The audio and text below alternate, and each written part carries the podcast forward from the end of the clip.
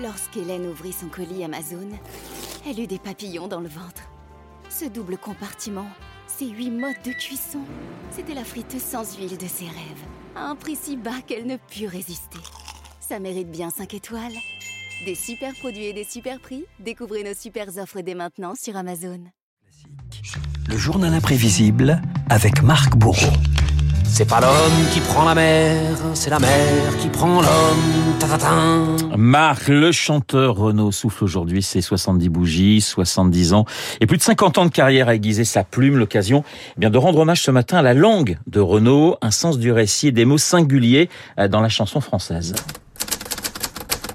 Et qui doit Renaud son origine à son enfance. Renaud Séchant, bercé par le bruit de la machine à écrire de son père Olivier, traducteur, romancier, pris des deux magots tout de même en 1942, et qui lui transmet un goût pour l'écriture et en particulier la poésie. J'ai été d'abord très influencé par Prévert, qui est un des premiers poètes que j'ai lu et que j'ai compris surtout, parce que je trouvais la poésie obscure, celle qu'on nous enseignait au lycée. Prévert, c'était formidable. À 14-15 ans, quand j'ai découvert, je me suis dit, je comprends ce qu'il écrit et je pourrais écrire pareil presque. C'était tellement accessible, tellement facile et lumineux en même temps, et en même temps pas si facile que ça, quoi. Ça se saurait.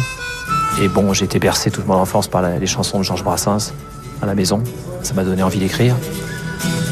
Prévert, Brassens, mais aussi Boris Vian, Victor Hugo, des références dont l'adolescent a tenté progressivement de s'émanciper. Au départ, c'était des poèmes d'adolescents tourmentés, genre euh, j'ai pas demandé à naître, personne ne m'aime. Puis après, j'ai trouvé une guitare qui traînait. Et en plaçant trois accords euh, craignos, j'ai inventé une mélodie, ça a fait une chanson sur un poème. La musique, c'était surtout le véhicule quoi, pour me permettre de réciter mes poèmes à mes copains. Des poèmes pour ses copains, sa bande de loubards, habitués des bars où se façonnent les textes de Renaud. C'est ma seconde maison, le bistrot. C'est le lieu de communication privilégié pour les jeunes. Je veux dire, c'est là que tout se passe. C'est là qu'on construit le monde, qu'on le détruit, qu'on le refait, qu'on rêve, qu'on s'exprime. Et je lui ai dit, toi tu me fous les glandes, t'as rien à foutre dans mon monde. Arrache-toi de là, t'es pas de ma bande, casse-toi tu pues, et marche à l'ombre. Renaud, chroniqueur des banlieues, des terrains vagues et de la bagarre, la délinquance en mots et la délinquance vécue, comme ce cambriolage qui aurait pu le faire basculer du mauvais côté. En poussant la porte, j'ai vu à un mètre de moi, il y avait un plumard et dedans il y avait un couple qui dormait. Visiblement sur les murs, il n'y avait rien, il n'y avait pas de chaîne stéréo, il n'y avait pas de coffre-fort. Il parlait tout doucement, qu'est-ce qu'on fait alors? Il n'y a rien à tirer et tout, viens on s'arrache. J'ai dit non merde, on n'est pas venu pour rien. Il y avait une chaise avec une veste en velours. J'ai pris la veste délicatement, j'ai fouillé les poches. Il n'y avait rien dedans sauf une pauvre montre, mais nulle. Puis on est parti en cavalant. Et le lendemain, j'étais malheureux, mais comme rarement, j'étais malheureux. Je suis un nul. Toute ma vie, j'ai eu honte. Voilà, si le mec euh, que j'ai volé ce jour-là se reconnaît, euh, je lui offre une montre en or aujourd'hui. Pour me faire pardonner parce que c'est épouvantable. Au deuxième, dans mon HLM, il y a une bande d'allumés qui vivent à 6 ou 8. Renaud, plus brûlant que truand, le quotidien d'une jeunesse française et sa langue. Renaud, champion hors catégorie dans un domaine, l'argot.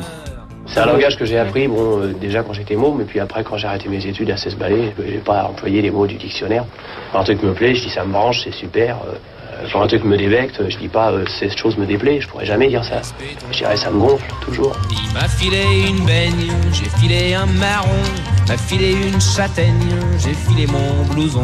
De l'argot, du verlan, comme dans Laisse béton, évidemment. Renaud, une large palette grammaticale, des jeux de mots, du surréalisme, des anachronismes aussi, comme lorsqu'il évoque le 14e arrondissement de Paris. Quand je me balade au long de ces rues, je peux pas oublier qu'autrefois, Vercingétorix s'est battu tout près du métro.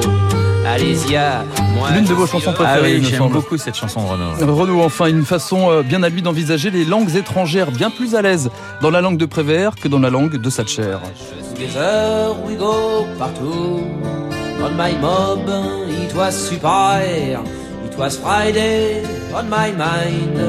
It was a story d'amour. L'anglais, mais surtout les chansons d'amour. Renaud, l'écorché vif, sait aussi déclarer sa flamme.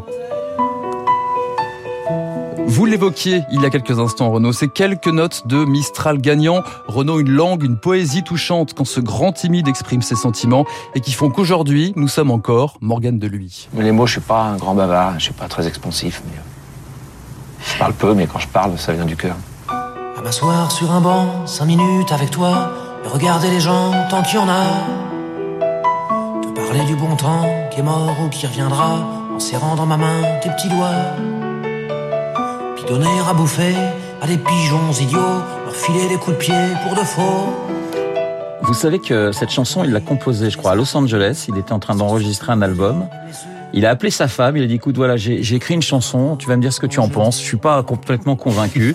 Et sa femme lui a dit, écoute, si tu l'enregistres pas tout de suite à Los Angeles, je te quitte. Donc effectivement, je crois qu'il a plutôt bien fait. Je crois qu'on n'a jamais autant cité mon prénom en, vrai, en, cinq minutes. Et ça, de Renault, et ça, me fait, ça me fait bien plaisir. Alors figurez-vous qu'un Renault en chasse un autre, puisque dans un instant, nous allons retrouver David Barrault qui va nous parler de Renault, mais cette fois non pas AUD, mais AULT, le constructeur automobile. Et David Barrault dans un instant. Merci beaucoup Marc pour ce très joli journal imprévisible. 7h53.